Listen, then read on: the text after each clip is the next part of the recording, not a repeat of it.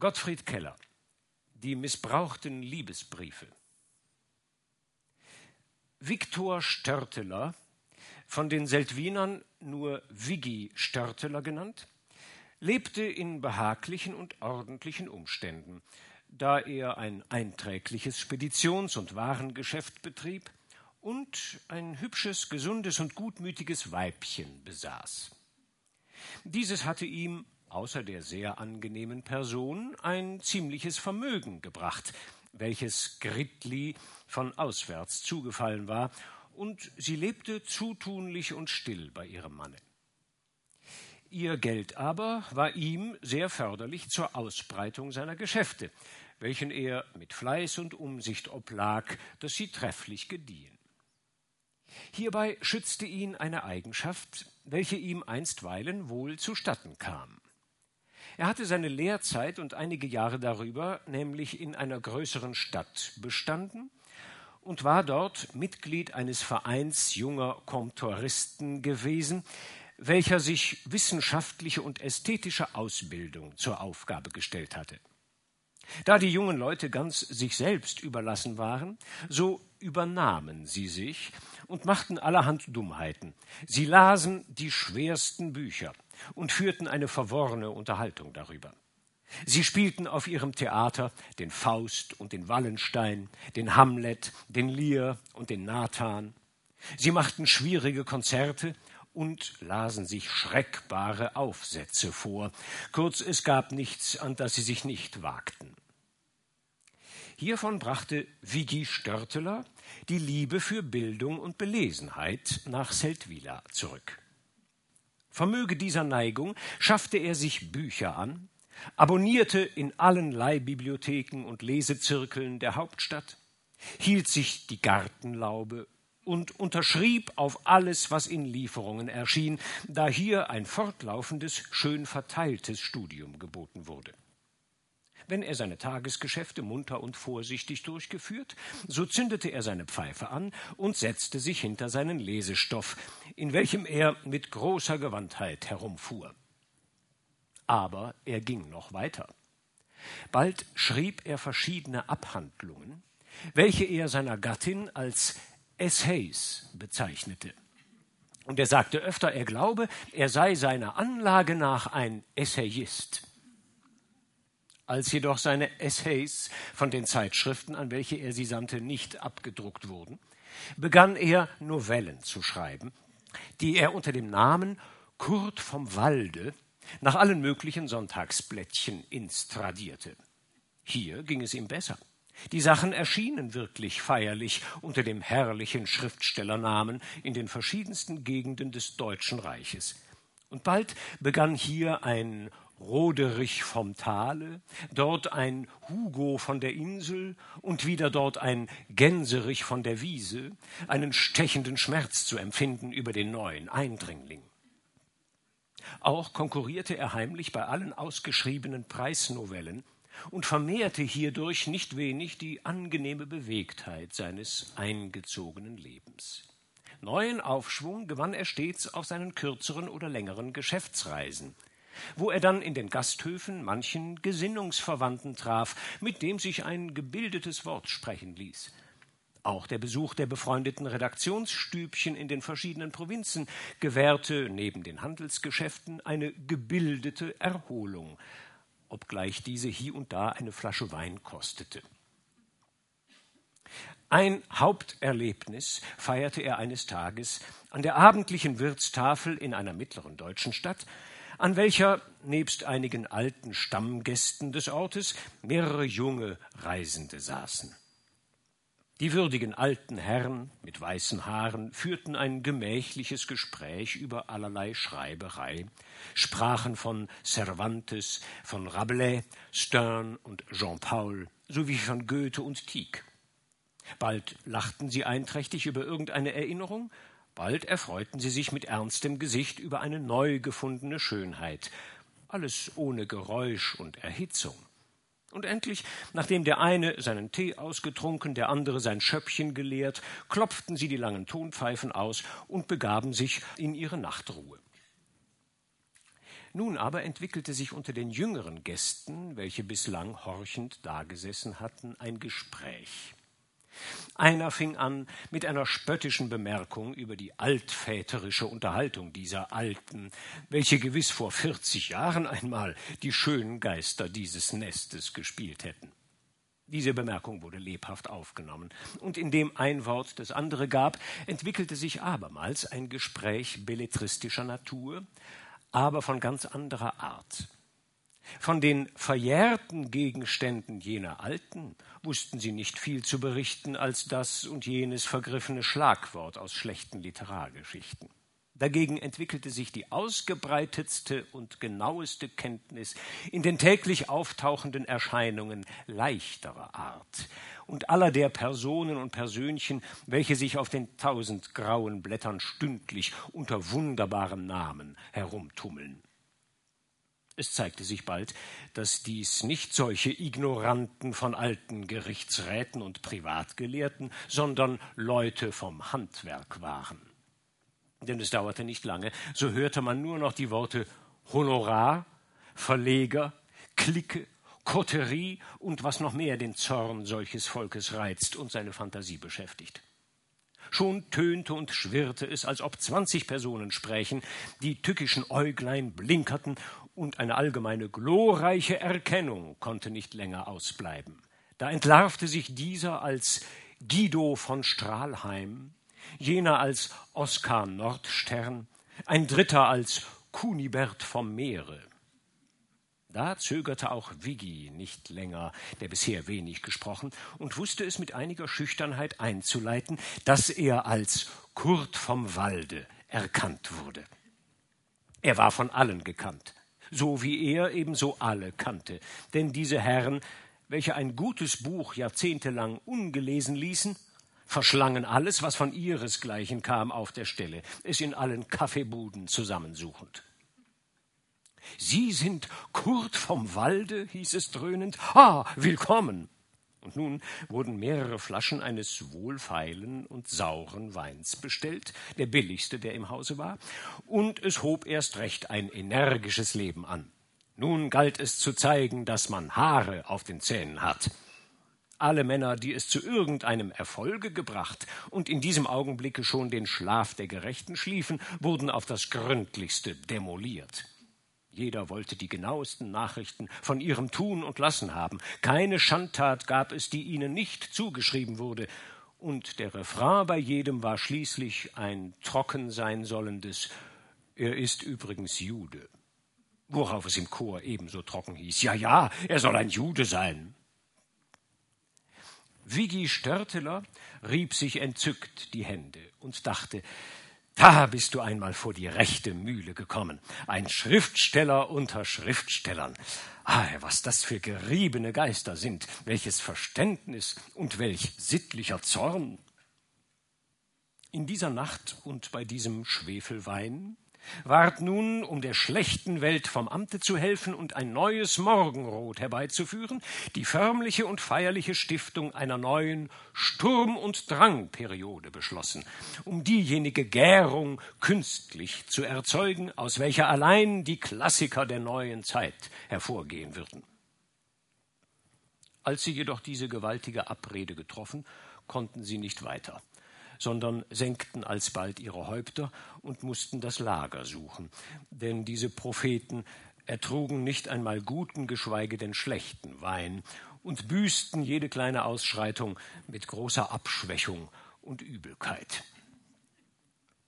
Am nächsten Tage zerstreuten sich die Herren nach allen Winden, nicht ohne nochmals die zu gründende Sturm- und Drangperiode kräftiglichst besprochen zu haben. Indem sie vorläufig schon einige Rollen verteilten, wurde es als eine glückliche Fügung gepriesen, dass in Viggi Störteler die schweizerischen Beziehungen trefflich angebahnt seien. Und er übernahm es, einstweilen Bodmer und Lavater zusammen darzustellen, um die Reisenden neuen Klopstocks, Wielands und Goethes zu empfangen und aufzumuntern. So kehrte er ganz aufgebläht von neuen Aussichten und Entwürfen in seine Heimat zurück. Er ließ die Haare lang wachsen, setzte eine Brille von lauterem Fensterglas auf und trug ein kleines Spitzbärtchen, um sein Äußeres dem bedeutenden Inhalte entsprechen zu lassen, den er durch seine neuen Bekanntschaften mit einem Schlage gewonnen. Seiner Sendung gemäß begann er sich unter den Mitbürgern umzutun und suchte Anhänger. Wo er wusste, dass einer ein Histörchen oder einige spöttische Knittelverse verfasst hatte, die einzige Literatur so in Seldwyla betrieben wurde, da strebte er ein Mitglied für die Sturm- und Drangperiode zu erwerben. Allein sobald die wackeren Leute seine Absichten merkten und seine wunderlichen Aufforderungen verstanden, machten sie ihn zum Gegenstande ihres Gelächters und neuer Knittelverse, welche zu seinem Verdruss in den Wirtschaften verlesen wurden. Als er vollends an einem Bürgermahle den Stadtschreiber verblümt fragte, was er von Kurt vom Walde für eine Meinung hege, und jener erwiderte Kurt vom Walde? Was ist das für ein Kalb? Da hatte er genug und spann sich wieder in seine Häuslichkeit ein. Dort betrachtete er sein Weib. Und da er sah, wie anmutig Gritli in ihrem Häubchen am Spinnrädchen saß, mit rosigem Munde, mit stillbewegtem Busen und mit zierlichem Fuße, da ging ihm ein Licht auf. Er beschloss, sie zu erhöhen und zu seiner Muse zu machen. Von Stund an hieß er sie das Spinnrad zur Seite stellen. Dafür gab er ihr eine alte Anthropologie in die Hand. Er befahl ihr darin zu lesen, während er in seinem Comptoir arbeitete. Als er aber zum Essen kam und begierig war auf die erste geistige Rücksprache mit seiner Muse, da schüttelte sie den Kopf und wusste nichts zu sagen. Nun, ich muss zartere Seiten aufziehen für den Anfang, dachte er, und gab ihr nach Tisch einen Band Frühlingsbriefe von einer Einsamen, Darin sollte sie lesen bis zum Abend. Dann ging er in den Wald, um einer Steigerung von Eichenrinde beizuwohnen. Des Abends heimgekehrt, fragte er seine Frau Nun, liebes Muschen, hast du dein Buch gelesen? Allein sie wusste abermals nichts zu sagen, weil sie den ganzen Nachmittag im Garten gesessen und Erbsen ausgehülst hatte. Beim Nachtessen nahm er seine neueste Handschrift hervor und begann sie vorzulesen. Nach einem halben Stündchen gewahrte er, dass seine Gattin eingeschlummert war. Da klingelte er mit dem Messer gegen den metallenen Leuchter und sagte, das kann so nicht gehen, liebe Frau. Du siehst, wie ich mir alle Mühe gebe, dich zu mir heranzubilden, und du kommst mir dennoch nicht entgegen. Du weißt, dass ich die dornenvolle Laufbahn eines Dichters betreten habe, dass ich des Verständnisses, der begeisternden Anregung, des liebevollen Mitempfindens eines weiblichen Wesens, einer gleichgestimmten Gattin bedarf. Und du lässest mich im Stich, du schläfst ein. Mein lieber Mann, erwiderte Frau Gritli, mich dünkt, ein rechter Dichter soll seine Kunst verstehen ohne eine solche Einbläserin.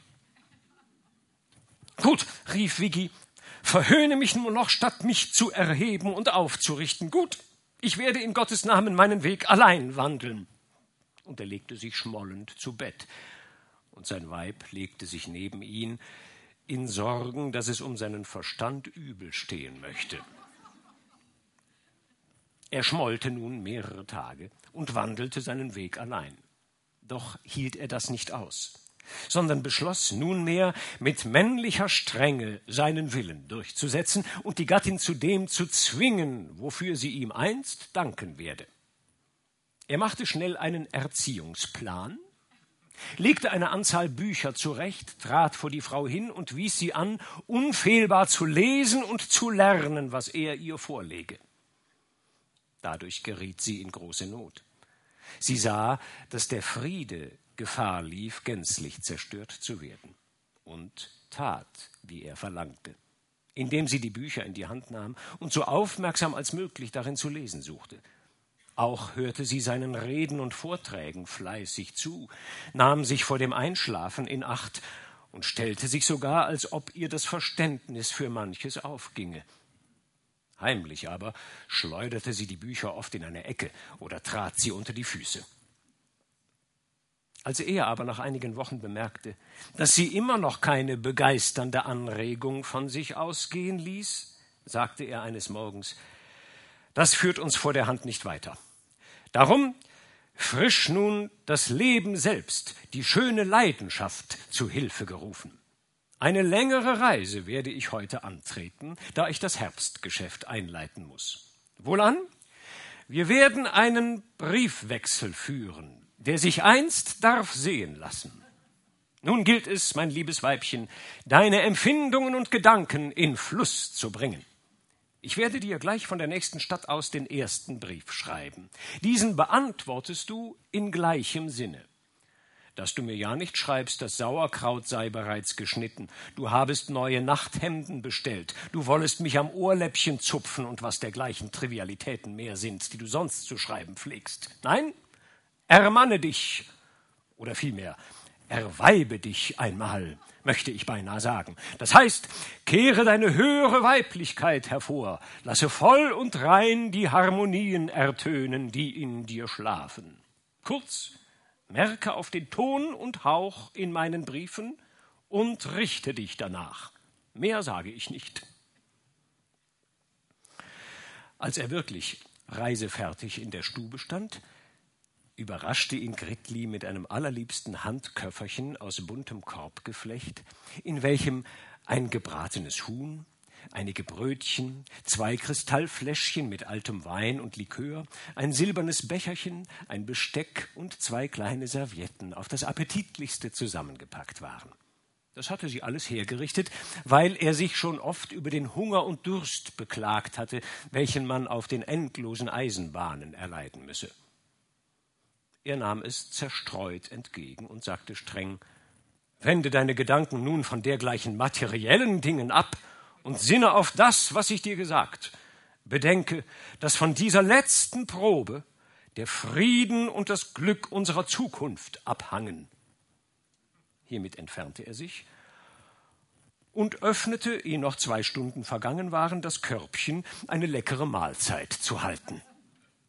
Das Huhn war vortrefflich zerschnitten und kunstreich wieder zusammengefügt, die Brötchen besonders wohlgebacken, nur war er unschlüssig, ob er von dem alten Sherry oder von dem feinen Kirschbranntwein trinken solle, nahm aber zuletzt von beidem. So lebte er lecker und fröhlich und zündete sich dann eine Zigarre an aus dem reinen Täschchen, das ihm seine Frau gestickt. Diese saß indessen nicht in der besten Gemütsverfassung zu Hause. Sie harrte voll Bangigkeit der Dinge, die da kommen sollten, und nahm sich vor, wann immer möglich die Briefe ihres Mannes zu beantworten nach ihren besten Kräften. Richtig erschien noch vor Ablauf von sechzig Stunden folgender Brief. Teuerste Freundin meiner Seele. Wenn sich zwei Sterne küssen, so gehen zwei Welten unter. Vier rosige Lippen erstarren, zwischen deren Kuss ein Gifttropfen fällt. Aber dieses Erstarren und jener Untergang sind Seligkeit, und ihr Augenblick wiegt Ewigkeiten auf. Wohl hab ich's bedacht und hab es bedacht und finde meines Denkens kein Ende. Warum ist Trennung? Nur eines weiß ich dieser furchtbaren Frage entgegenzusetzen und schleudere das Wort in die Waagschale. Die Glut meines Liebeswillens ist stärker als Trennung und wäre diese die Urverneinung selbst. Solange dies Herz schlägt, ist das Universum noch nicht um die Urbejahung gekommen. Geliebte, fern von dir umfängt mich Dunkelheit. Ich bin herzlich müde. Einsam suche ich mein Lager. Schlaf wohl. Bei diesem Briefe lag noch ein Zettel des Inhalts PS. Ich habe absichtlich, liebe Frau, diesen ersten Brief kurz gehalten, dass der Anfang dir nicht zu schwierig erscheinen möge. Du siehst, dass es sich in diesen Zeilen nur um ein einziges Motiv handelt, um den Begriff der Trennung.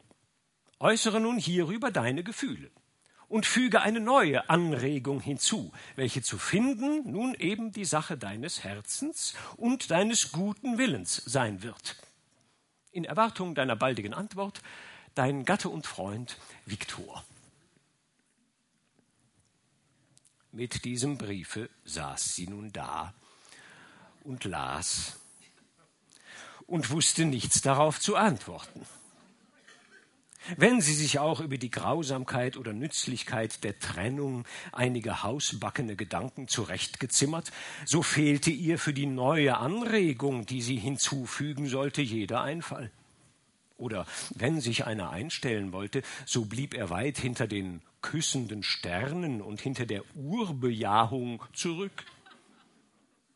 So ging sie mit dem Briefe auch in den Garten und ging auf und nieder, in immer größerer Angst befangen. Da fiel ihr Blick auf das Gärtchen eines Nachbarhauses, welches von ihrem Garten nur durch eine grüne Hecke getrennt war. Und plötzlich verfiel ihre Frauenlist auf den wunderlichsten Ausweg, welchen sie auch, ohne sich lange zu besinnen und wie von einem höheren Licht erleuchtet, alsobald betrat. In dem Nachbarhäuschen wohnte ein armer Unterlehrer der Stadt namens Wilhelm, ein junger, für unklug oder beschränkt geltender Mensch mit etwas schwärmerischen und dunklen Augen. Derselbe sah für sein Leben gern die Frauen, war aber außerordentlich still und schüchtern und durfte überdies seiner beschränkten und ärmlichen Stellung wegen nicht daran denken, sich zu verheiraten oder sonst dem schönen Geschlechte den Hof zu machen. Er begnügte sich daher, die Schönheit mehr aus der Ferne zu bewundern. Und da es für sein Verlangen gleich erfolglos war, ob er eine Frau oder ein Mädchen zum Gegenstande seiner Bewunderung machte, so wechselte er in aller Ehrbarkeit und wählte bald diese, bald jene zum Ziel seiner Gedanken. So lebte er in seinem Herzen wie ein Pascha. Und alles Schöne, was Kaffee trank und Strümpfe strickte oder auch müßig ging, gehörte ihm. Diesen jungen Schulmeister wählte sich die schöne Frau zu ihrem Retter, sobald er ihr in den Sinn kam. Dass er sie gern sah, wusste sie seit einiger Zeit. Und dass er ein ganz stiller und schüchterner Mensch war, ebenso, weil er errötete und die Augen niederschlug, wenn er ihr begegnete. Und er schien ihr gerade von der rechten Art zu sein, um ein Geheimnis zu verschweigen. Sie ging also hin und schrieb den Brief ihres Mannes ab, und zwar dergestalt, dass sie einige Worte veränderte oder hinzusetzte, als ob eine Frau an einen Mann schreiben würde. Dann faltete sie das Papier zierlich zusammen und ging zur Abendzeit wieder in den Garten, als Wilhelm eben seine paar Blümchen begoß, nahe der Hecke. Sie trat so dicht davor, als sie konnte, und rief ihn leise beim Namen. Zitternd und verstohlen zeigte sie ihm das Briefchen und fragte, ob er schweigsam sein könne, worauf er ernsthaft nickte. So nehmt das Briefchen hier, wenn es niemand sieht, und legt mir eine hübsche, passende Antwort dafür hin. Es handelt sich. Nun, ihr sollt nicht am Schaden bleiben, sagte sie, steckte die Epistel durch das Laub und eilte davon, wie von einer Schlange gebissen, sich auf ihrem Stübchen verbergend. Wilhelm schaute ihr nach, wie einer, der eine Erscheinung sah. Dann nahm er den Brief sachte aus dem Weißdorn und schlüpfte damit in sein kleines Gemach, welches unmittelbar am Gärtchen lag. Dort las er hastig den Brief einmal, zweimal und rief, indem ihm das Herz übermächtig zu schlagen anfing, O Herr Jesus, das ist wahrhaftig ein Liebesbrief. Und sogleich zerküßte er das Papier, dann stutzte er wieder, erinnerte sich jedoch des Blickes, welchen sie ihm zugeworfen, und hielt sich für geliebt. Aber aufs neue stutzte er. was Teufel tue ich mit ihr? Sie hat ja einen Mann. Aber das ist ihre Sache. Und als er in der späten Dämmerung das Briefchen nochmals überlas, schien es ihm allerdings etwas kurios und töricht geschrieben zu sein. Ach, sagte er lächelnd vor sich hin, auch bei einem geschenkten Herzen heißt es, dem geschenkten Gaul sieh nicht ins Maul. Ich will die Antwort in ihrer Weise schreiben, da sie es so liebt und versteht. Also zündete er ein Lichtstümpfchen an, suchte ein Blatt Papier hervor und schrieb eine Antwort auf Viggis Brief, wie sie dieser nur wünschen konnte, nicht ohne Geist, und dazu noch mit aller herzlichen Glut durchwärmt, welche er in diesem Augenblicke empfand. Er faltete das Blatt zusammen und trug es hinaus in die Hecke. Des Abends ging er früh zu Bett und war nur begierig, ob er nun auch von seiner Geliebten träumen würde, die er so unerwartet gewonnen. Er hatte auch einen Traum. Ihm träumte, er sitze und male ein Pfund duftig gerösteten Kaffees. Und die Kaffeemühle spielte eine süße, himmlisch klingende Musik. Doch träumte er nicht von Frau Gritli. Diese hatte inzwischen seinen Brief richtig gesucht und gefunden und noch während der Nacht für ihren Mann abgeschrieben mit den nötigen Veränderungen. Ihre Nachschrift aber lautete Gebe Gott, dass dir mein Brief nicht gänzlich missfallen möge. Er hat mich ziemliche Anstrengung gekostet, jedoch nicht allzu große, und ich merke, dass das Ding schon gehen kann. Mit der ersten Post versandte sie den Brief, und erhielt schon nach zwei Tagen eine Antwort von vier Seiten mit folgendem Beizettel. Hier wäre der zweite Brief von mir, liebe Frau. Ich bin ordentlich stolz darauf, dass ich nun endlich das richtige Verfahren eingeschlagen, denn ohne Schmeichelei, du hast dich vortrefflich gehalten.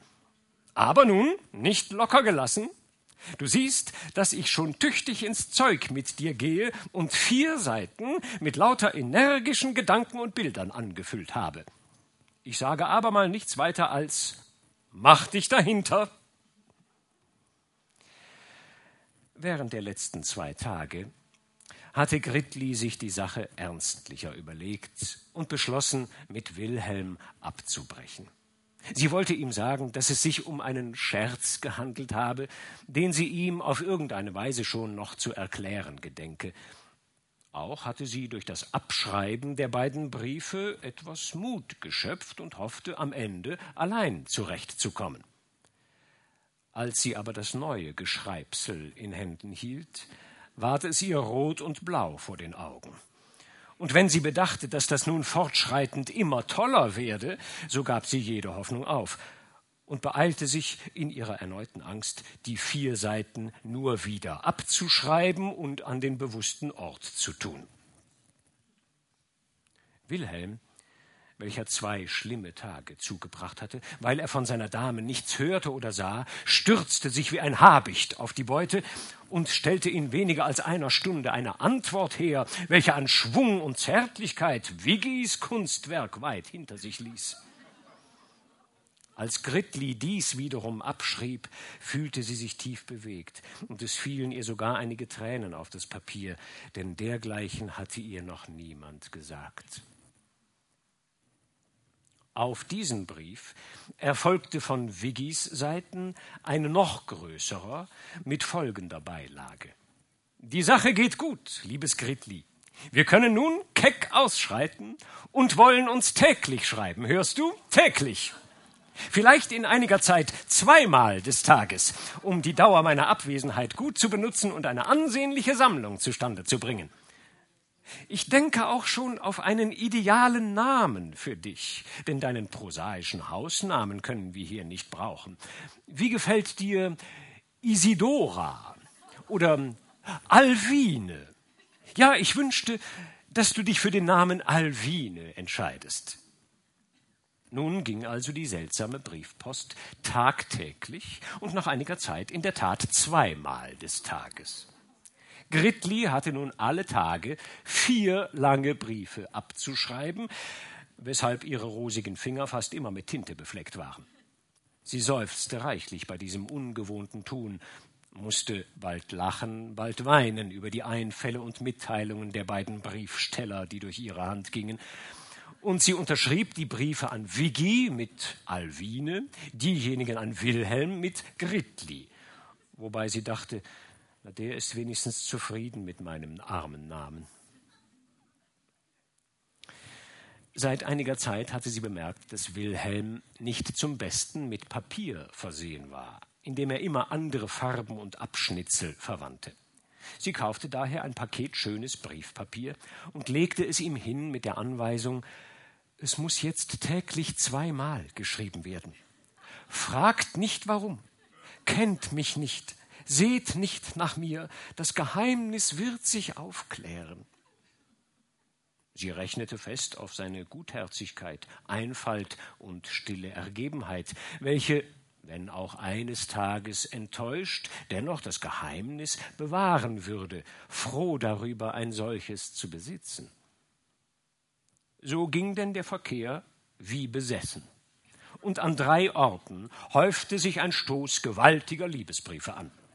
Viggi sammelte die vermeintlichen Briefe seiner Frau, Gritli verwahrte die Originale von beiden Seiten und Wilhelm bewahrte Gritlis feine Abschriften in einer dicken Brieftasche auf seiner Brust. Da wurde nun also geschrieben und geschrieben, dass die Federn flogen. Gritli wurde bleich und angegriffen, denn sie musste schreiben wie ein Kanzlist. Und der Schulmeister magerte ganz ab und wusste nicht mehr, wo ihm der Kopf stand, da er dazu noch in voller Leidenschaftlichkeit schrieb und nicht mehr aus alledem klug wurde. Viggi indessen, so viel er auch schrieb, ließ sich wohl sein und lebte in allen Stücken wie ein echter Weltfahrer, da er überhaupt gewohnt war, nach der Art mancher Leute, seine Geschäftsreisen als Ausnahmezustand zu betrachten und sich von aller häuslichen Ordnung zu erholen. Jeden Abend führte er eine andere Schöne ins Theater oder auf die öffentlichen Bälle, wobei er die Sucht hatte, sich von jeder die Geschichte ihres Schicksals erzählen und tüchtig anlügen zu lassen. Gegen das Ende wurde er dann regelmäßig gefühlvoll, fand alles höchst bedeutsam und wurde hinter dem Rücken verspottet, während man seinen Champagner trank. Zuletzt jedoch begab er sich auf den Heimweg nachdem er noch Gelegenheit gefunden hatte, einen guten Handel in Strohwaren abzuschließen. Auf der letzten Station stieg er aus. Da es ein schöner Herbsttag war, wollte er zu Fuß Seldwyla erreichen, das Notizbüchlein in der Hand, um in der goldenen Abendluft einen recht famosen Titel für den Briefwechsel auszudenken. Er war zufrieden mit sich, mit der Welt, mit seiner Frau, mit dem Himmel. Im Grunde, sagte er, braucht es da keinen besonders künstlichen Titel. Das Einfachste wird das Beste sein. Etwa die beiden Namen zusammengezogen. Curtalvino. Curtalvino, Briefe zweier Zeitgenossen. Das ist gut. Das ist ganz gut. Und Übermütig froh fing er in dem Gehölze, durch das er gerade ging, plötzlich an zu singen in der Melodie des Rinaldini-Liedes.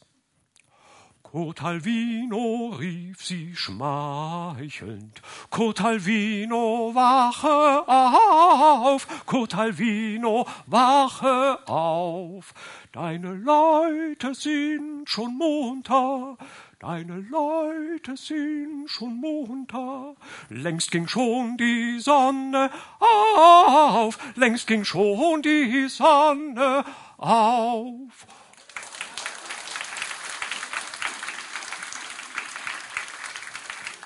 Mit diesem verrückten Gesange weckte er einen schlanken jungen Mann, welcher unter einer Tanne saß und den Kopf auf die Hand gestützt in tiefen Gedanken in das Tal schaute. Es war Wilhelm, welcher sich auf den ersten Ton von Herrn Störtelers Gesang erhob und davoneilte. Dafür setzte sich dieser an seinen Platz als er eine dicke Brieftasche dort liegen sah, die jener offenbar vergessen. Was hat, sagte er, dieser Hungerschlucker im Freien zu tun, anstatt seine Schulhefte zu mustern? Was Kuckuck hat er hier für ein Archiv bei sich gehabt? Und ohne weiteres öffnete er das Bündel und fand die Unzahl Briefe Gritlis. Er machte sogleich den ersten auf. Der Brief fing an, wenn sich zwei Sterne küssen und so fort. Er besah die Handschrift genauer, es war die seiner Frau. Er tat den zweiten Brief auf, den dritten. Es waren seine Briefe, alle zierlich abgeschrieben und an den Schulmeister adressiert. Er sprang in die Höhe und rief Was Kreuzmillionenhagel ist denn das? Bin ich konfus oder nicht? Einige Minuten stand er wie verstört. Dann ließ er die Brieftasche mit den Papieren kunterbunt in das Reisetäschchen, das er umgehängt hatte, verschwinden, schwang seinen Stab und schritt gestrengen Schrittes vollends heimwärts.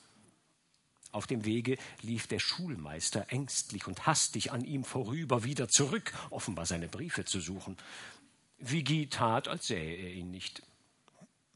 Als er durch die Stadt zog, waren die Seldwyler verwundert über seine starre Haltung und dass er niemand grüßte.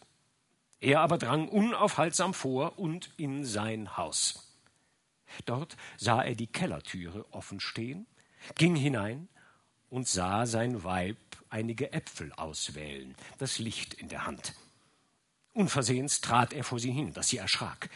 Er bemerkte dies und betrachtete sie einen Augenblick. Sie sah ihn auch an, und keines sagte ein Wort. Plötzlich nahm er ihr das Licht aus der Hand riss ihr den Schlüsselbund von der Seite, ging hinaus, schloss die Kellertür zu und steckte den Schlüssel zu sich. Darauf ging er in die Wohnstube hinauf, wo ihr Schreibtischchen stand, ein zerbrechliches kleines Ziermöbel und nicht geeignet, gefährliche Geheimnisse zu beherbergen. Daher brauchte er auch den Schlüssel nicht, die Behältnisse öffneten sich wie von selbst.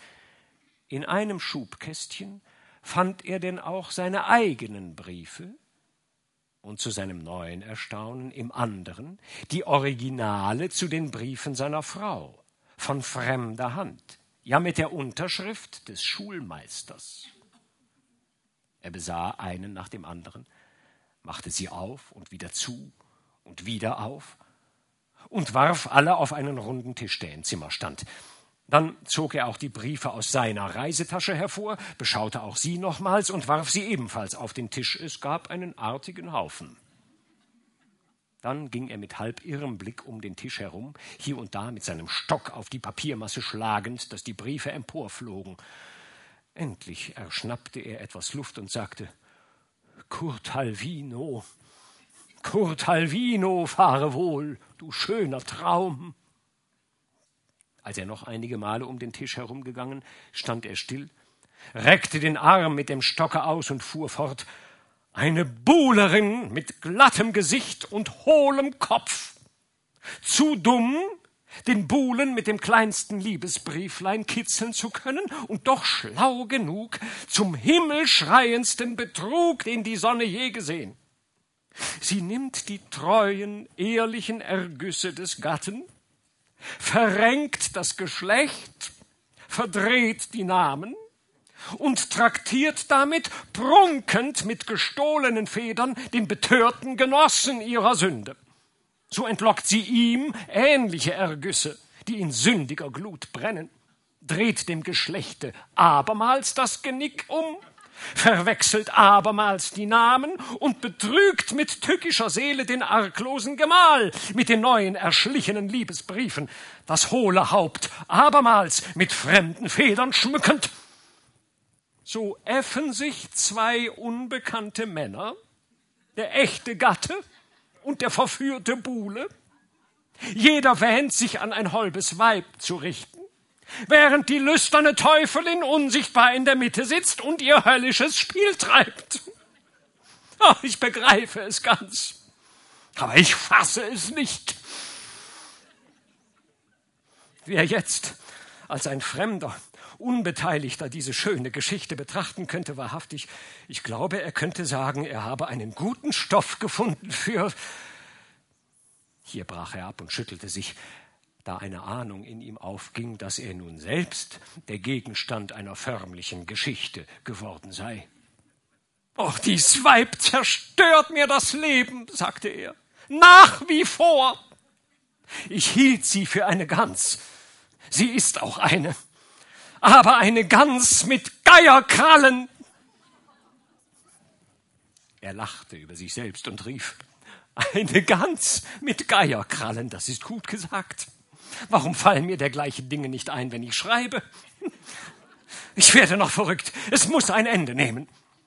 Damit ging er hinaus, schloss das Zimmer ab und begab sich aus dem Haus. Auf der Treppe stieß er das Dienstmädchen zur Seite, welches verwundert und ratlos die Herrschaft suchte. Voll von Ärger und Kummer über die verletzte Eitelkeit und Eigenliebe ging er durch die dunklen Straßen. Die Hauptsache, die verlorene Liebe seiner Frau, schien ihm indes nicht viel Beschwerde zu machen. Wenigstens aß er ein großes Stück trefflicher Lachsforelle auf der Rathausstube, wohin er sich begab und wo die Angesehenen den Samstagabend zuzubringen und die Nacht durchzuzechen pflegten. Dort saß er einsilbig und verwirrt geriet im Laufe des Abends in einen heftigen Streit mit den Seldwyler Herren, die er samt und sonders Lumpenkerle nannte, betrank sich ordentlich und torkelte dann nach seinem Hause, legte sich zu Bett und schlief wie ein Murmeltier, bis es zur Kirche läutete. Und er würde noch lange geschlafen haben, wenn ihn nicht Knecht und Magd geweckt hätten mit der Frage und Klage nach der Hausfrau. Da stellten sich ihm alle Erfahrungen des letzten Tages plötzlich dar, verzerrt und vergrößert durch die Verwirrung seines Kopfes. In fürchterlichem Zorn und mit wilden Gebärden raffte er sich auf, griff nach dem Kellerschlüssel, stieg hinab, öffnete den Keller, in welchem Gritli, totenblaß und erfroren, auf einem alten Schemel saß. Sie hatte sich all die Stunden ruhig und still verhalten, in der Hoffnung, der Mann werde ohne Zeugen kommen und sie könne alsdann mit ihm reden. Denn bei seinem ersten unerwarteten Anblick hatte sie gefühlt, dass er ihres Missgriffs mit den Briefen bereits inne geworden, ohne dass sie erraten konnte, auf welchem Wege. Wie sie seiner daher nun ansichtig wurde, stand sie auf, ergriff seine Hand und wollte ihn beschwören, nur einige Minuten zuzuhören. Doch da sie sah, dass die Dienstboten hinter ihm standen, konnte sie nichts sagen. Und überdies nahm er sie sofort beim Arme und führte sie unsanft mit den Worten auf die Gasse hinaus Hiermit verstoße und verjage ich dich, du verbrecherisches Weib, und nie mehr wirst du diese Schwelle übertreten worauf er die Haustür zuschlug und seine Leute barsch an ihre Geschäfte wies. Hierauf begab er sich, da seine Munterkeit bereits erschöpft war, wieder ins Bett und schlief abermals wie ein Ratz bis in den Nachmittag hinein. Vor dem Hause hatte sich schon ein Häufchen Nachbarweiber gesammelt, welche die Ausgestoßene neugierig umgaben und mit Lamentieren auf jedem Schritte begleiteten. Sie glaubte vor Erschöpfung, Scham und Verwirrung in die Erde zu sinken, wagte nicht aufzusehen und wandte sich unschlüssig bald auf diese, bald auf jene Seite, denn sie hatte keine Eltern oder Verwandten mehr zu Seldwyla, ausgenommen eine alte Base, welche ihr endlich einfiel. Sie schlug den Weg nach der Wohnung derselben ein und erreichte sie, ohne die vielen Kirchgänger zu sehen, durch welche sie hindurch musste. Gritli wurde von der Alten gut und sorglich aufgenommen.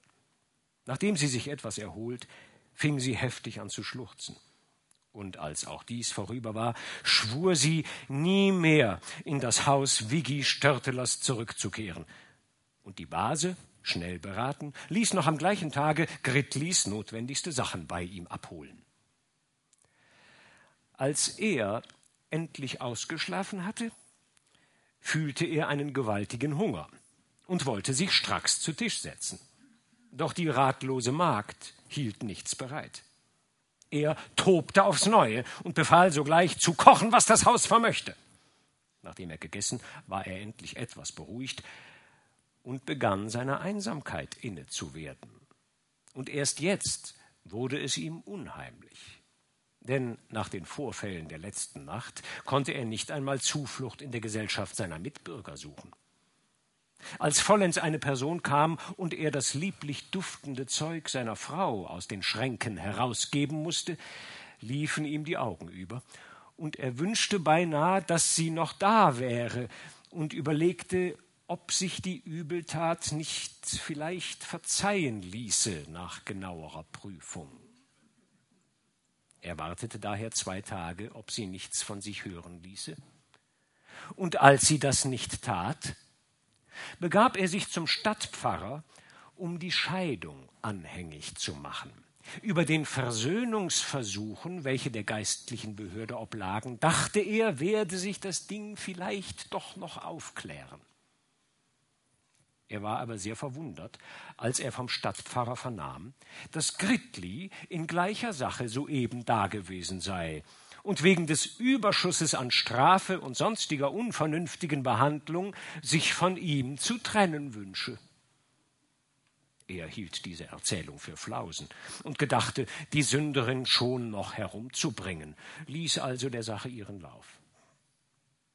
Als er nach Hause kam, fand er einen Brief vor von einer Dame namens Ketter Ambach.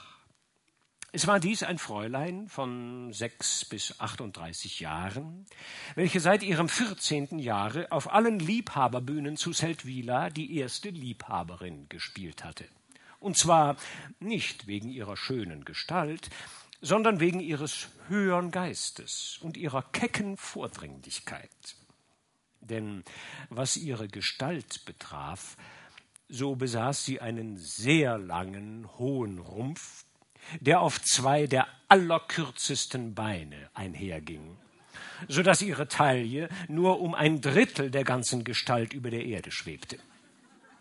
Ferner hatte sie einen unverhältnismäßigen Unterkiefer, mit welchem sie beträchtliche Gaben von Fleisch und Brot zermalmen konnte, der aber ihr Gesicht zum größten Teile in Kinn verwandelte so dass dieses wie ein ungeheurer Sockel aussah, auf welchem ein ganz kleines Häuschen ruhte, mit einer engen Kuppel und einem winzigen Erkerlein, nämlich der Nase, welche sich vor der vorherrschenden Kinnmasse wie zerschmettert zurückzog.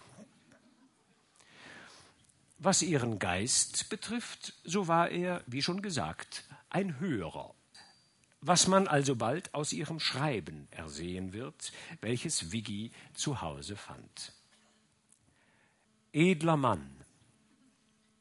Es gibt Lagen, welche uns die Rücksichten der beschränkten Alltagswelt vergessen lassen und selbst dem zartern Weibe den Mut geben, ja die Pflicht auferlegen, aus sich herauszutreten und seine edelste Teilnahme offen dahin zu wenden, wo verkannte und misshandelte Männergröße sich in unverdienten Leiden verzehrt.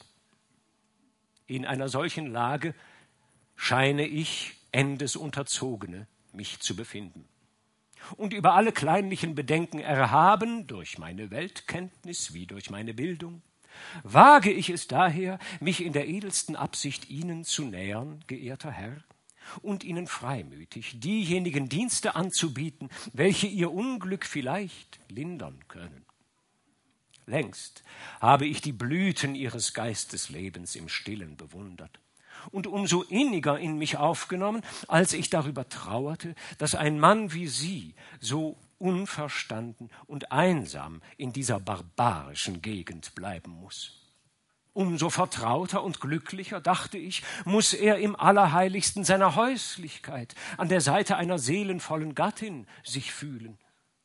Nun steht ihr Haus verödet. Eine peinliche Kunde durchschweift unsere Stadt.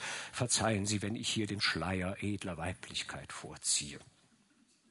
Um es kurz zu sagen, sollten Sie in Ihrer jetzigen Verlassenheit der Teilnahme eines mitfühlenden Herzens des ordnenden Rates und der Tat einer sorglichen weiblichen Hand irgendwie bedürfen, so würde ich Sie bitten, mir die Freude zu machen und ganz ungeniert über meine Zeit und meine Kräfte zu verfügen. Denn ich bin durchaus unabhängig in der Verwendung meiner Muße und könnte täglich leicht das ein oder andere Stündchen ihren Gelegenheiten widmen. Gewiss, wenn auch ihr starker Geist keiner erleichternden Mitteilung bedarf, so ist dafür ihr Haushalt dann und wann der vorsorgenden Aufsicht umso bedürftiger. Das weiß der sichere Takt gebildeter Frauen noch besser als der rohe Instinkt jener platten Weiber es ahnt. Und so werde ich es mir nicht nehmen lassen, heute oder morgen persönlich an ihrem verwaisten Herde zu erscheinen um ihre etwaigen Wünsche und Bedürfnisse entgegenzunehmen. Sobald ihre Verhältnisse wieder glücklicher geordnet sind, werde ich mich mit der edelsten Uneigennützigkeit sogleich zurückziehen in die geweihte Stille meines Arbeitszimmers. Genehmigen Sie die herzlichste Versicherung der aufrichtigsten Hochachtung, womit ich mich zeichne, Ihre ergebenste Kätchen Ambach als Wiggy diesen Brief gelesen, beschlich ihn eine sehr gemischte Empfindung. Er war, wie alle Welt gewohnt gewesen, über die Ketter zu lachen und hegte nicht die angenehmsten Vorstellungen von ihrem Äußeren. Und doch war es ihm, als ob er schon lange nur auf einen solchen Brief gewartet habe, als ob hier eine Stimme aus einer besseren Welt sich hören ließe, als ob hier ein verständnisvolles Gemüt sich vor ihm enthülle. Indem er so darüber brütete, erschien Ketter selbst. Sie trug ein Kleid von schwarzem Baumwollsammet, einen roten Schal und ein rundes graues Hütchen mit einer Feder. Diese Erscheinung bestach ihn plötzlich, und als sie ihm schweigend die Hand gab und ihn mit einem wehmütig tröstenden Blick ansah, da vergaß er vollends, dass er jemals über diese Person gelacht. Vielmehr fand er sich sogleich trefflich in die Weise hinein. Die Unterredung, welche zwischen diesen beiden Geistern nun erfolgte, ist nicht zu beschreiben. Genug, als sie zu Ende war, fühlte Vicky sich getröstet und durchaus für Ketter eingenommen. Am meisten hatte sie ihn gerührt, als er ihr die Geschichte mit den Briefen erzählte und den ganzen Haufen vorwies. Sie hatte kein Wort erwidert, sondern nur geseufzt und einige stille Tränen vergossen, und zwar ziemlich aufrichtig, weil sie bedachte, wie viel weiser und geschickter sie für eine solch glückliche Stellung eingerichtet gewesen wäre, denn sie schrieb für ihr Leben gern Briefe. Zum Schlusse stellte sie mit der Magd ein Verhör an, besichtigte die Küche, gab einige überflüssige Anweisungen und stieg endlich die geräumige Treppe hinunter, welche ihr verglichen mit ihrer Hühnerstiege zu Hause ausnehmend wohl gefiel. Der angehende Witwer begleitete sie bis auf die Straße, und es fand ein gespreizter und ansehnlicher Abschied statt. Berg und Tal kommen nicht zusammen, aber die Leut, sagte ein Zeltwiler, der eben vorbeiging und den stattlichen Auftritt besah. Der unglücklichste von allen war Wilhelm, der Schulmeister. Er hatte sich halbwegs ein Herz gefasst und gesucht, mit Frau Gritli zu sprechen. Allein es misslang ihm gänzlich, da sie sich nirgends blicken und nichts von sich hören ließ. Da schrieb er einen Brief an sie, in welchem er den Hergang mit seiner Brieftasche erzählte und sie um Aufschluss bat, wie er sich zu ihrem Besten zu verhalten habe. Weiter wagte er nichts mehr zu schreiben, als dass er alles tun wolle, was sie für gut erachte. Auf diesen Brief erhielt er nur wenige Zeilen zur Antwort des Inhalts.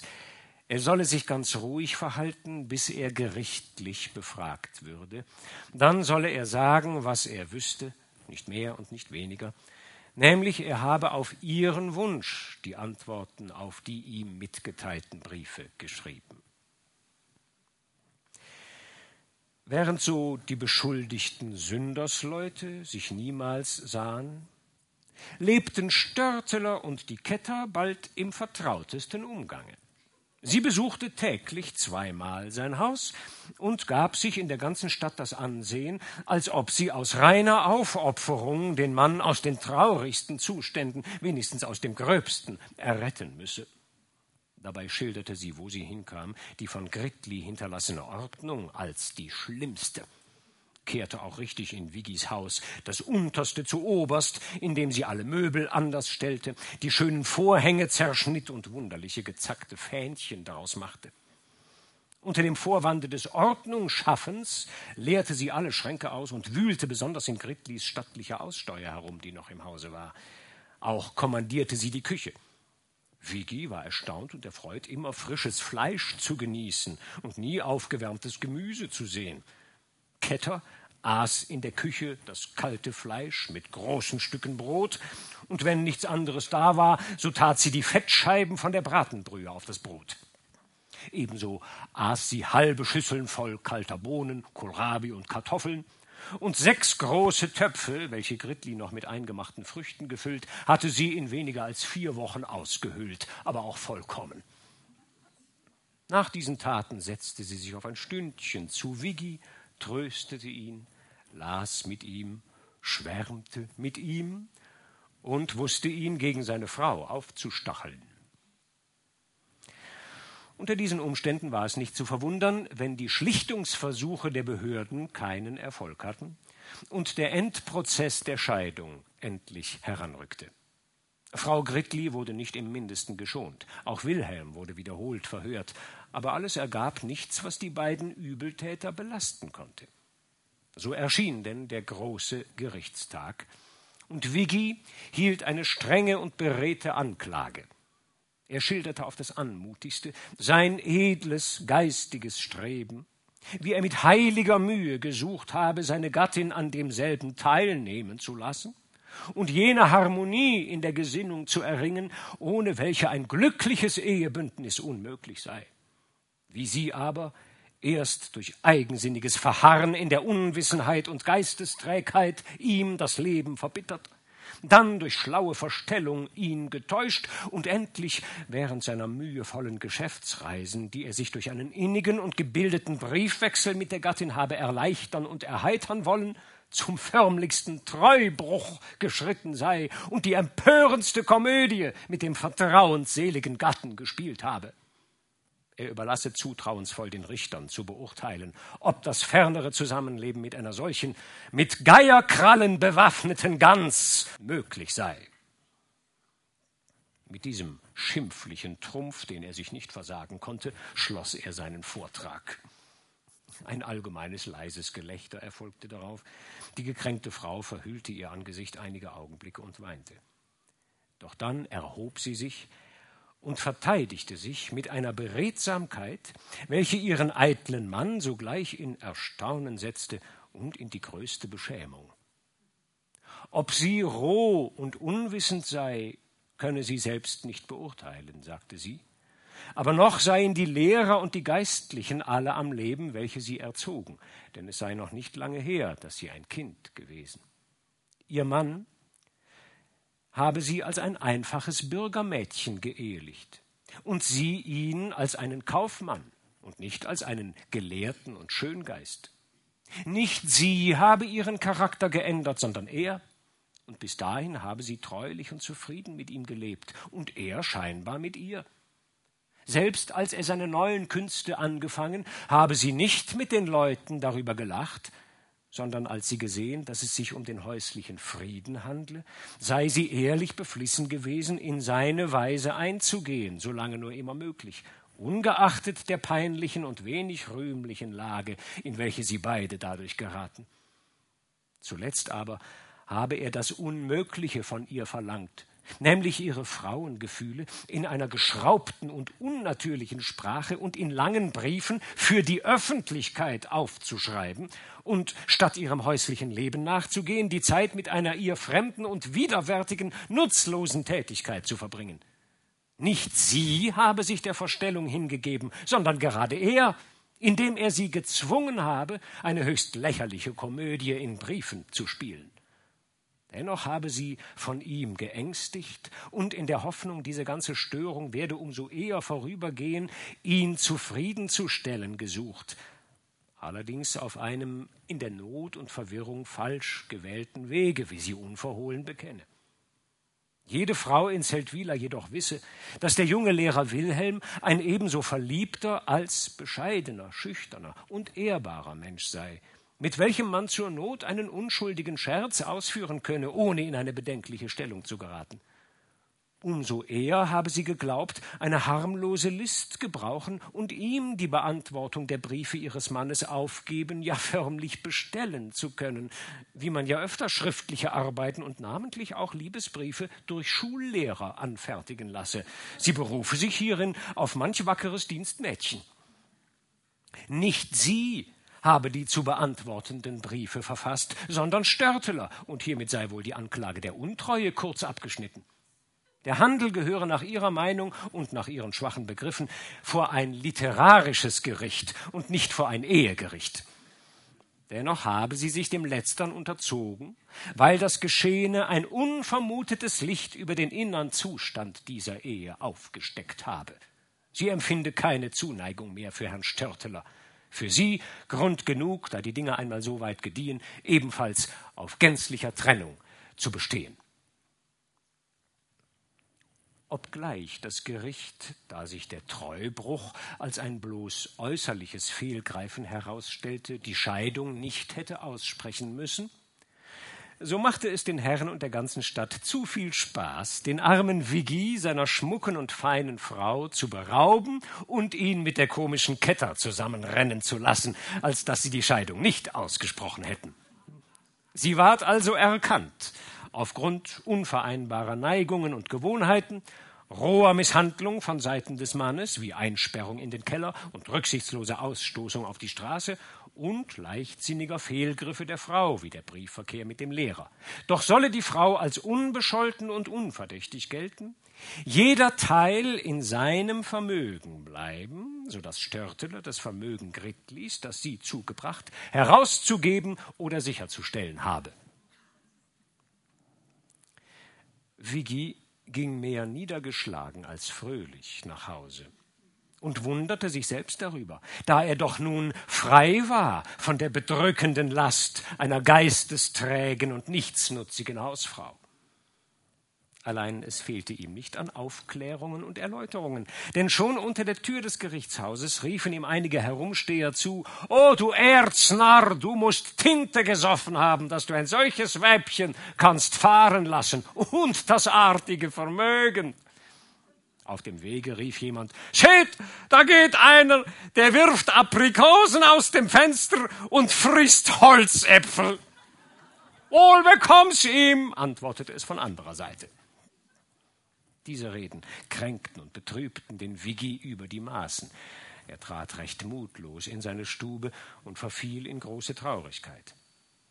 Allein bald zerstreuten sich diese Wolken vor der Sonne, die ihm aufging. Ketter Ambach trat herein in flottem Taffetkleide und setzte sich, seine Hand teilnehmend ergreifend, neben Vigi auf das Sofa. Sie bestrickte ihn völlig und das treffliche Paar wurde stracks einig, sich zu heiraten und das Musterbild einer Ehe im Geist und schöner Leidenschaft darzustellen. Die Hochzeit wurde so bald als möglich gehalten, glänzend, reichlich und geräuschvoll, denn Ketter wollte diese Aktion in allen Einzelheiten recht durchgenießen und sich als den holden Mittelpunkt eines großen Festes sehen. Die neue Frau Störteler war auch nachher nicht gesonnen, ein stilles und beschauliches Leben zu führen, sondern veranlasste ihren Mann, die Lustbarkeit, welche mit der Hochzeit begonnen, fortzusetzen, alle Gesellschaften mit ihr zu besuchen, sein eigenes Haus aufzusperren und in vollem Galopp zu fahren. Er befand sich übrigens herrlich dabei und lebte zufrieden mit ihr in solchem Trubel, denn Überall gab sie ihn für ein Genie aus und nannte ihn nur Kurt. Den Seldwylern aber schmeckte alles das noch besser als Austern und Hummersalat. Ja, ein gebratener Fasan hätte sie schwerlich weggelockt, wo Wiggi und Ketter sich aufspielten. Für Jahre waren sie nun mit neuem Lachstoff versehen.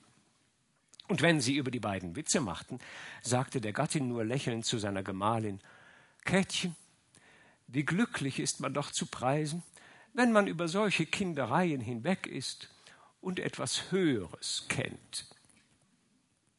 Auf diesem Höheren fuhr er nun mit vollen Segeln dahin, aufgeblasen durch den gewaltigen Odem seiner Frau. Und er fuhr so trefflich, dass er binnen Jahr und Tag mit Ketters Hilfe da landete, wo es den meisten Zeltwielern zu landen bestimmt ist, im Bankrott. Besonders da sein Kapital mit Gritlis Vermögen aus dem Geschäfte geschieden war. An dieser Stelle überspringe ich nun etliche Seiten der Novelle. Das letzte Drittel der Erzählung ist fast gänzlich dem unglücklichen Schulmeister Wilhelm gewidmet. Der hatte sich nach dem fatalen Ausgang der Geschichte von allem gesellschaftlichen Leben zurückgezogen, zumal er von Gritli nach deren Scheidung auch nichts mehr gehört hatte. Dazu kommt, dass er wegen seines angeblich gottlosen Lebenswandels aus dem Schuldienst entlassen wurde. Er besann sich daher auf seine bäuerliche Herkunft und bewirtschaftet nun den Weinberg eines ihm wohlgesonnenen Zeltwiler Tuchscherers. Er lebt wie ein Einsiedler in einem kleinen Rebhäuschen weit außerhalb der Stadt, ganz hingegeben der Natur, und die einfachen Bauern der Umgebung halten ihn bald für so etwas wie einen Heiligen. Er erteilt ihnen gelegentlich einen guten Rat in landwirtschaftlichen Dingen und bei sonstigen Problemen, unterrichtet bisweilen auch die Kinder, die zu ihm kommen, auf seine freizügige Weise. Von Frauen und Liebesdingen mit denen er sich früher, jedenfalls in Gedanken, gern beschäftigte, will er nichts mehr wissen. Die Geschichte mit Gritli allerdings geht ihm dann und wann noch nach. Und dann steht sie eines Tages vor ihm, just in dem Moment, als er sich entschlossen hatte, Seldwyla und seinem bisherigen Leben den Rücken zu kehren. Mit ein paar Habseligkeiten bepackt, macht er sich auf den Weg weg von seiner Klause, da kommt ihm Gritli entgegen. Die zwei haben sich jahrelang nicht gesehen, geschweige denn miteinander gesprochen. Gibt es wohl ein Happy End? Hören Sie den Schluss der Novelle. Sie, Sie wollen doch nicht verreisen? sagte Gritli. Wilhelm erwiderte, er wolle allerdings fortgehen.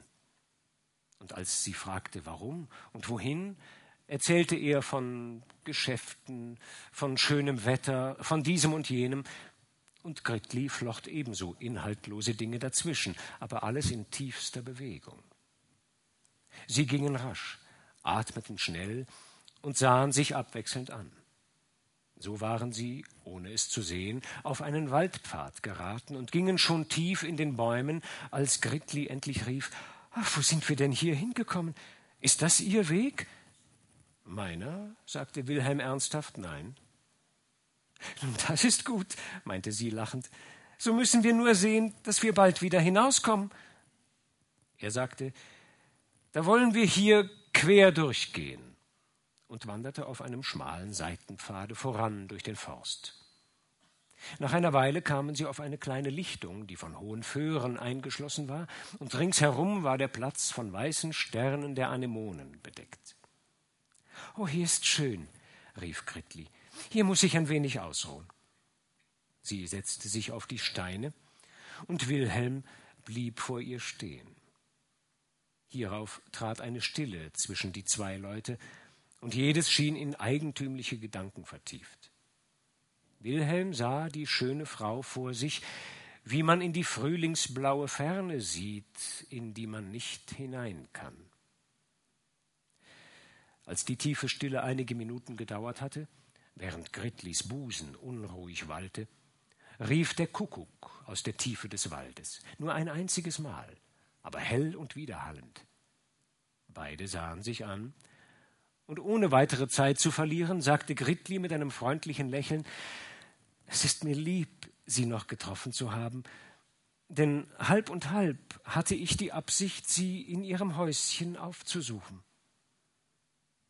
Wilhelm sah sie mit großen Augen an. Diese Worte weckten ihn aus seiner Vergessenheit und machten ihm das Verhältnis gegenwärtig, in welchem er eigentlich zu der Frau stand. Er brachte deswegen nur ein misstrauisches und kurzes Warum hervor und glaubte sich einer neuen Komödie ausgesetzt. Sie aber sagte, ich, ich wollte Sie gern fragen, ob Sie mir noch zürnen wegen der Geschichte mit den Liebesbriefen. Ich habe Ihnen nie gezürnt, erwiderte er. Und, und ich, flüsterte sie, die Augen niederschlagend, nun, ich habe immer in meinem Herzen gedacht, dass dafür, für all das Leid, das ich mit dieser Sache Ihnen zugefügt habe, dass dafür meine Person, wie sie ist, Ihnen einmal für immer angehören sollte, wenn die Zeit gekommen sei. Und da bin ich nun. Zugleich reichte sie beide Hände hin und schlug die Augen zu ihm auf. Es war kein so blitzender Blick, wie sie ihm einst über die Hecke zugeworfen, aber doch viel tiefer und klarer. Er ergriff ihre Hände. Sie stand auf. Doch wusste der gute Pascha, der in seinen Gedanken eine ganze Stadt voll Weiber beherrscht hatte, mit dieser einzigen zugleich nichts anzufangen, als dass er wie betäubt mit ihr auf der Lichtung hin und her ging und sie anlachte, ohne ihre Hand loszulassen. Endlich setzten sie den Weg wieder fort. Wilhelm ging voraus, sah sich aber von Zeit zu Zeit um, ob sie ihm auch folge auf dem schmalen Pfade, und immer war sie lächelnd hinter ihm. Da trat sie einmal hinter eine dicke Buche und verbarg sich dort. Als er wieder rückwärts blickte, fand er sie nicht mehr. Erschrocken ging er langsam etwa zwanzig Schritte zurück, und mit jedem Schritte stieg schwärzer der betrübte Verdacht in ihm auf, dass er abermals der Gegenstand einer Posse geworden sei, so abenteuerlich das auch gewesen wäre. Denn er konnte sich kaum in seine Stellung als beglückter Liebhaber finden. Da hustete es schalkhaft hinter der Buche, und als er näher trat, breitete die Vermisste die Arme nach ihm aus. Jetzt endlich umschlang er sie, bedeckte sie mit Küssen, die mit jeder Sekunde besser gelangen. Und sie hielt schweigend still und fand, dass sie bis jetzt nicht viel von Liebe gewusst habe. Als der Mai gekommen, hielten sie unter blühenden Bäumen eine fröhliche Hochzeit. Wilhelm wurde ein angesehener und wohlberatener Mann, während seine Frau in gesegneter Anmut sich immer gleich blieb. Sie hatten wohlerzogene Kinder, welche sich, als sie erwachsen waren, andere wohlerzogene zur Ehe herbeiholten, so dass nach und nach eine kleine Kolonie von Gutbestehenden anwuchs, welche, ohne einem heiteren Lebensgenüsse zu entsagen, dennoch Maß hielten und gediehen. Sie wurden von den Zeltwilern ironisch die halblustigen Gutbestehenden oder die Schlauköpfe genannt, waren aber wohl gelitten, weil sie in manchen Dingen nützlich waren und dem Orte zum Ansehen gereichten. Viktor Störteler aber und seine Ketter waren samt jenen Liebesbriefen, welche sie aus Hunger und Not wiederhergestellt, auf sich bezogen und unter vielem Gezänk vermehrt hatten, längst vergessen und verschollen.